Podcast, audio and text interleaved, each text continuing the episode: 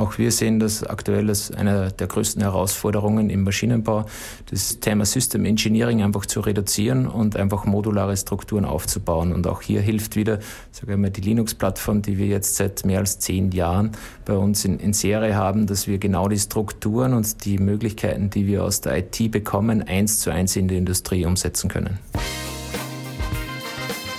Fünf Minuten Automatisierung. Mit Branchen- und Technologieinsider Kai Binder und seinen Gästen.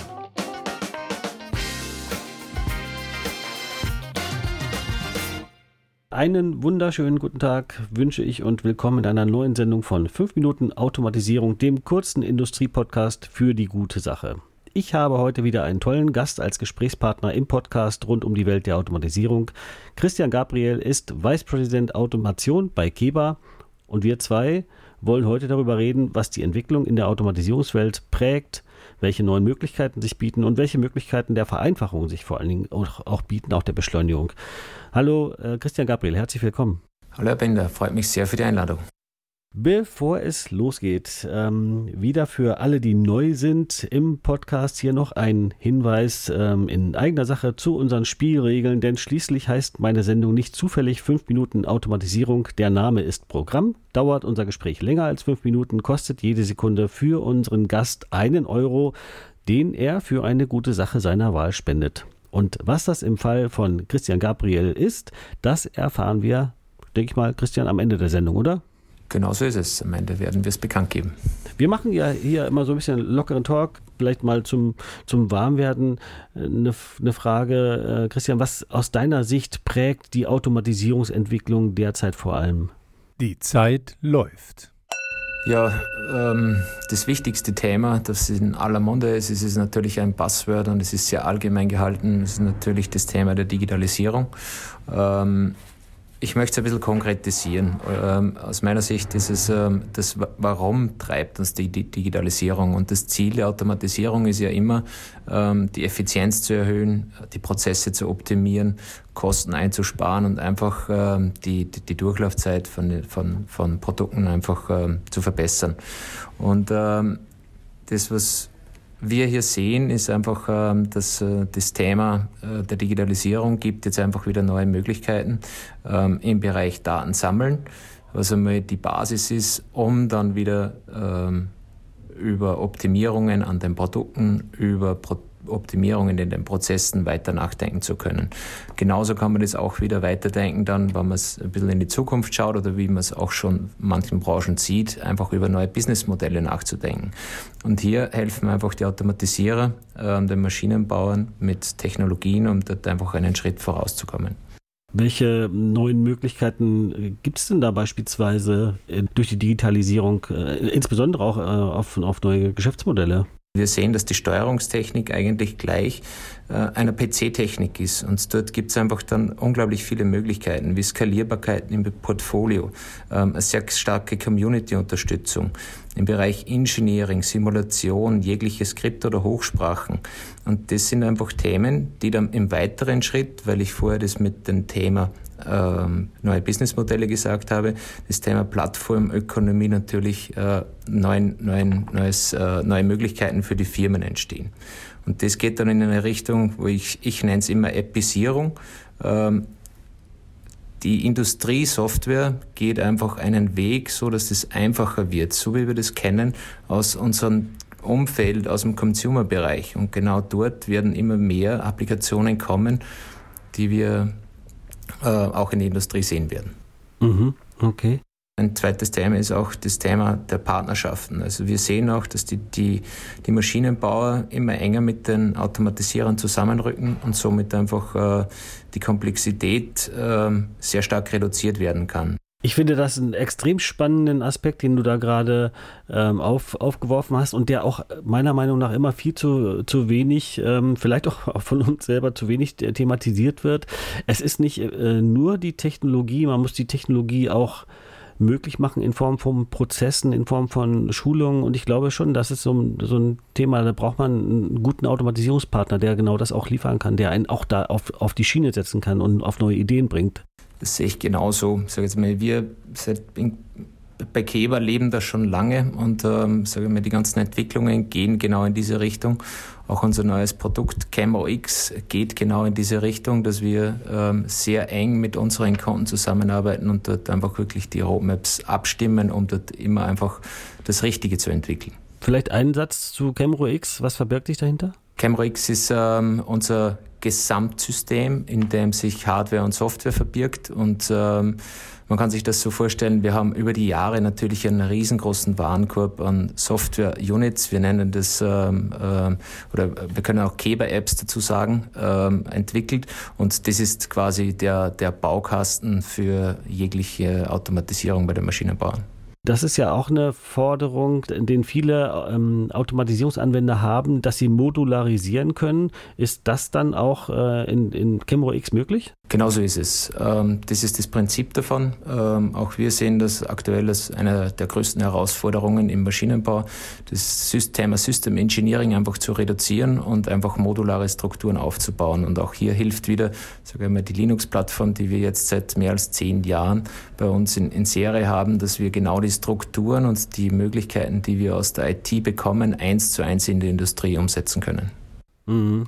Okay.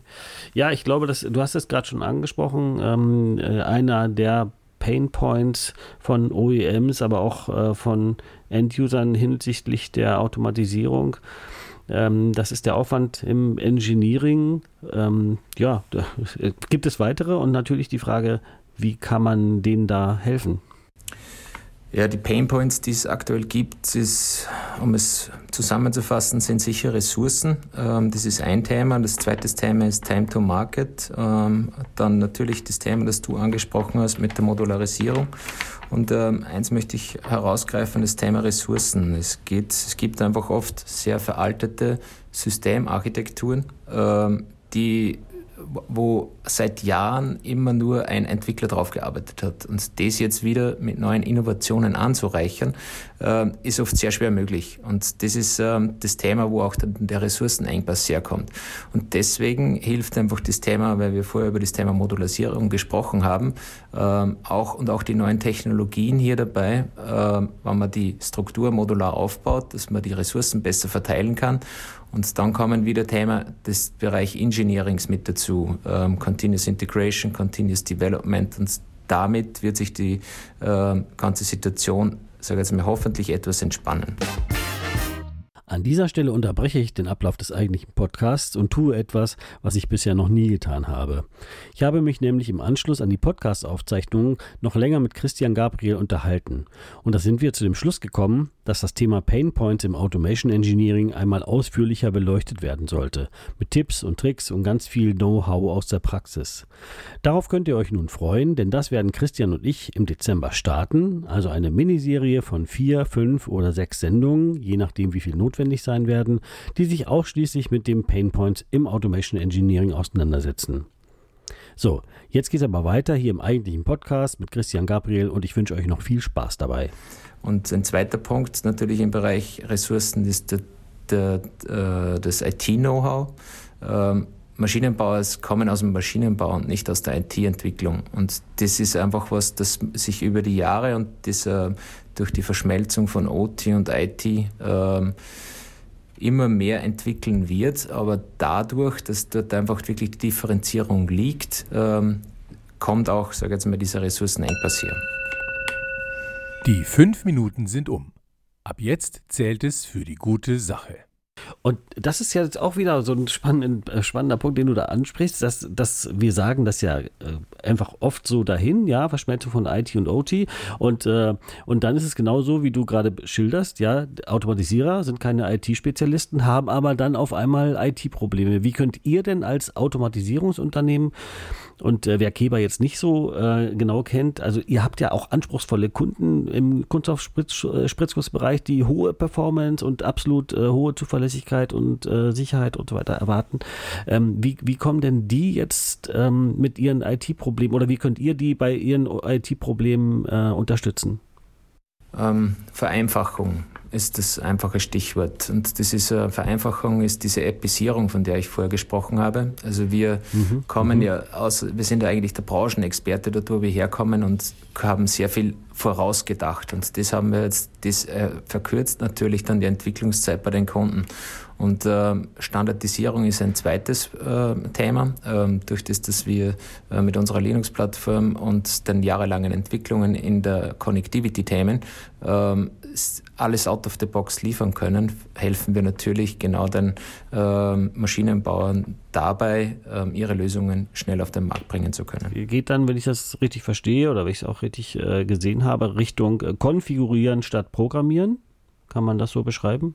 Das geht genau in diese Richtung. Genauso sehen wir das auch und es wird immer mehr werden. Den, den Rest, man kann natürlich wahrscheinlich nicht alles erwarten, dass es alles als äh, fertige App gibt. Ähm, den Rest würde man sich dann äh, selber programmieren. Würde man das denn dann noch in, in einer IEC-Sprache, also 6.11.31.3 machen oder äh, tendieren eure Kunden dann auch schon dahin, das Ganze in Hochsprachen zu machen und unterstützt ihr das auch mit dem Cambro X? Also die Idee ist natürlich gut, äh, der von IEC-Programmierung, aber man muss überlegen, wo es herkommt, und zwar aus der Elektrotechnik. Und heute kommen die Anforderungen aus der IT-Technik. Und ähm, man muss auch fragen, wo bekommt man die Leute her? Und die jungen Leute ähm, programmieren gerne in Python, programmieren gerne in C, die wollen einfach Community nutzen und dort ist aus, aus meiner Sicht auch die Zukunft. Also man muss sich fragen, was wird noch programmiert? Stichwort Low-Code, No-Code, äh, beziehungsweise wo gibt es dann wirklich äh, die, die größte Basis und die, das größte Potenzial, auch junge Leute begeistern zu können. Und ähm, ich denke, dass ähm, hier sicher in den nächsten Jahren ähm, ein kleiner Umbruch passieren wird. Nichtsdestotrotz wird die IEC-Sprache noch eine Zeit lang dauern, äh, also bei uns bleiben. Und das heißt, diese äh, Sachen, die du angesprochen hast, äh, Python und, und C, das wird alles in Camero X dann auch entsprechend unterstützt in eurem Engineering-System.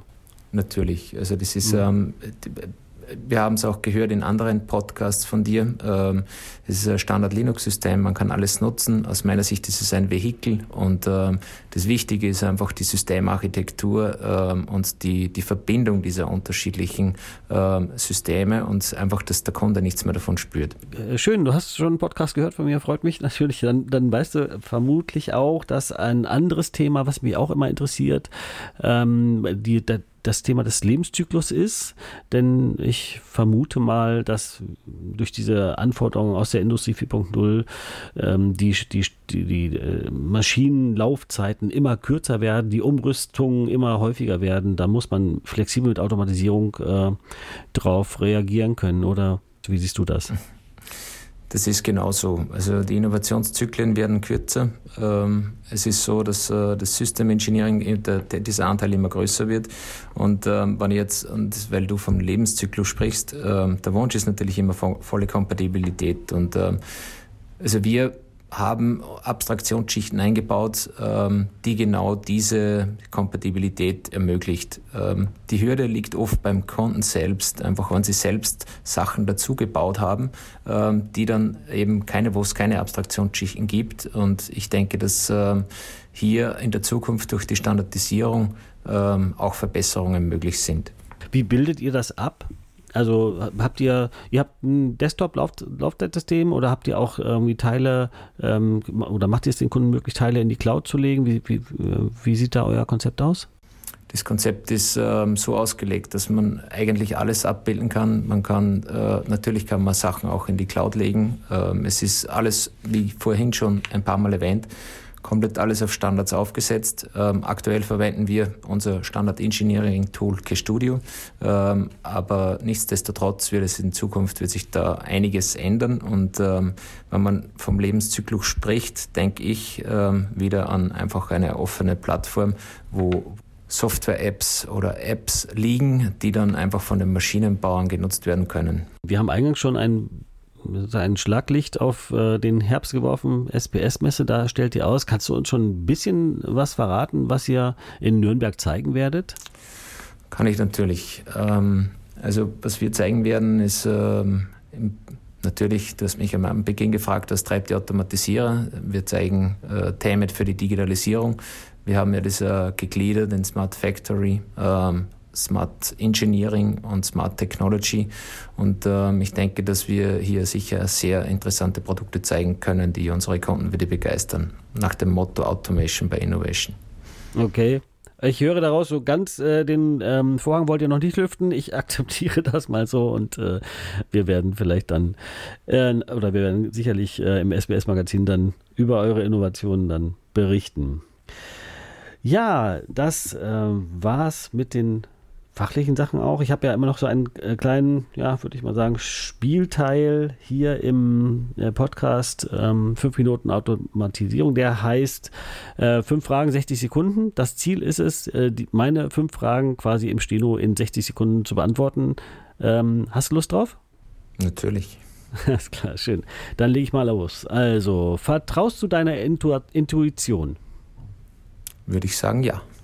Mhm. Welcher Beruf fasziniert dich außer deinem eigenen natürlich? Äh, Musiker, weil ich selbst wahrscheinlich am wenigsten kann. Ah, das ist spannend. in welches Land würdest du gerne einmal reisen, in dem du noch nicht warst? Südamerika war ich leider noch nicht. Das ist der einzige Fleck. Mhm. Ähm, sprichst du manchmal mit deinen Elektrogeräten? Du verdammter Toaster oder. Wer macht das nicht? ja, genau. Und natürlich, äh, last but not least, an wen geht die Spende für den heutigen Podcast, für die Zeit, die wir überschritten haben? Genau, also wir möchten gerne das Rote Kreuz unterstützen mit dem Geld, weil sie uns jetzt in, der, in den letzten anderthalb Jahren sehr, sehr viel geholfen haben. Und deswegen haben wir uns gedacht, dass es eine gute Idee ist, dass man äh, dazu, das Geld zur Verfügung stellt. Das finde ich auch eine schöne Idee. Das, äh, glaube ich, äh, die können das immer gebrauchen und äh, und ich glaube, wir können sie auch äh, jeden Tag gebrauchen. Insofern, also tolle Idee. Vielen Dank dafür, Christian. Vielen Dank für das sehr nette Interview. Hat mich gefreut. Ich danke dir, lieber Christian, dass der Podcast hier möglich war. Und ähm, ich bin ganz sicher, wir sehen uns in Nürnberg und bis dahin wünsche ich dir eine gute Zeit. Also bis dann. Ade. Tschüss. Tschüss. Vielen Dank fürs Zuhören. Dieser Podcast wurde euch präsentiert vom SPS Magazin, dem führenden Fachmedium rund um Automatisierungstechnik und Industriekommunikation.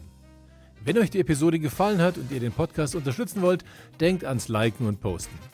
Und wenn ihr keine Ausgabe verpassen wollt, dann folgt uns auf LinkedIn company slash sps-magazin. Vielen Dank und wir hören uns beim nächsten Mal.